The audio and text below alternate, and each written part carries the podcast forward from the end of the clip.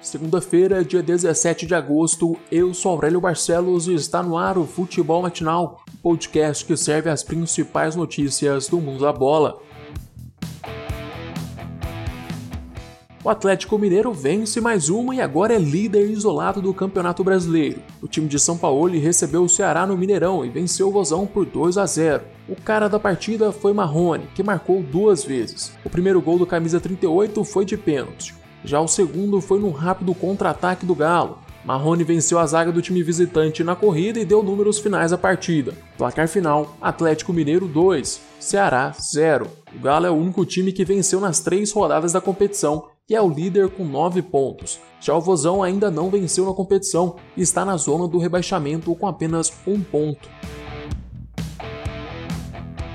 O artilheiro Cano faz dois gols e o Vasco vence o São Paulo em São Januário. Como os torcedores gostam de falar, o tricolor paulista segue no modo dinismo. É um time que tem a posse de bola, chuta mais com o adversário, pressiona a saída de bola, tem uma ideia de jogo definida, mas não consegue transformar isso tudo em gol.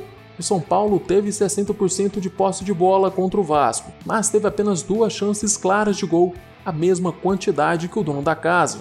A diferença é que quando a bola chegou, o atacante Cano não desperdiçou. O tricolor ainda marcou um gol de honra com Reinaldo em cobrança de pênalti nos acréscimos da partida. Assim como o Atlético, o Vasco também está 100% na competição, mas só disputou dois jogos. O time de São Januário é vice-líder da competição com 6 pontos, junto com o Bahia, que venceu o Red Bull Bragantino na Fonte Nova por 2 a 1. Já o São Paulo é o 11 colocado, com 3 pontos, somando uma vitória e uma derrota no início do Brasileirão.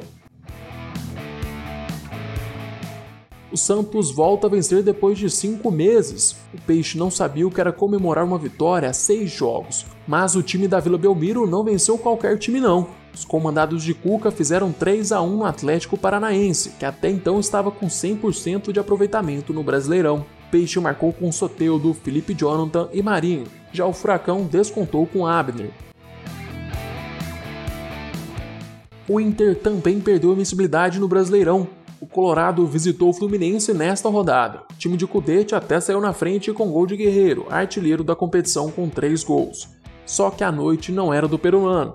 O cara da partida foi Nenê, que marcou duas vezes em duas cobranças de pênalti.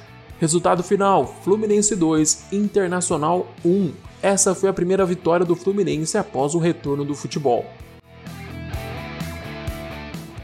No Castelão, Fortaleza e Botafogo ficaram no 0 a 0. Fogão termina a sequência de jogos fora de casa e volta para Angião com dois pontos conquistados. Já o Fortaleza ainda não sabe o que é vencer no campeonato e ainda não balançou as redes na competição.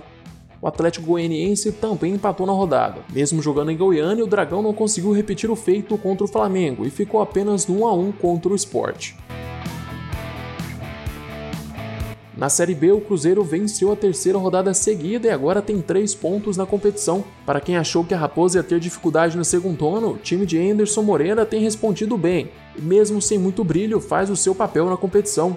As duas últimas vitórias do Cruzeiro ainda foram conquistadas fora de casa. Na terceira rodada, a Raposa venceu o Figueirense em Florianópolis por 1 a 0.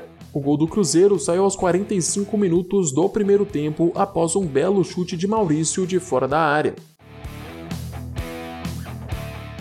Agora vamos para as notícias internacionais.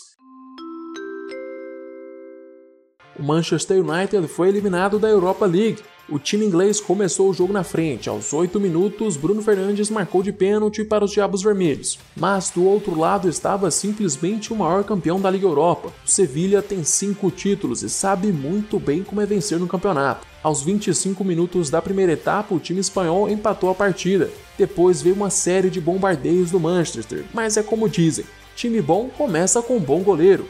E Bono foi a estrela do Sevilha na classificação para a final da Liga Europa. O goleiro marroquino ficou três vezes cara a cara com os atacantes do Manchester e levou a melhor em todas as oportunidades. Enquanto Bono segurava lá atrás, De virou o jogo para o Sevilha aos 33 minutos do segundo tempo com um gol de cabeça. Os espanhóis encaram na final o vencedor do duelo de hoje entre Inter de Milão e Shakhtar Donetsk. A partida tem início às 4 horas da tarde. Chegamos ao fim deste episódio. Eu, Aurélio Barcelos, volto amanhã com mais futebol matinal para vocês. Eu te espero aqui às 6 horas da manhã. Aproveite para se inscrever no nosso canal do YouTube e seguir o podcast no Spotify. Uma ótima semana a todos!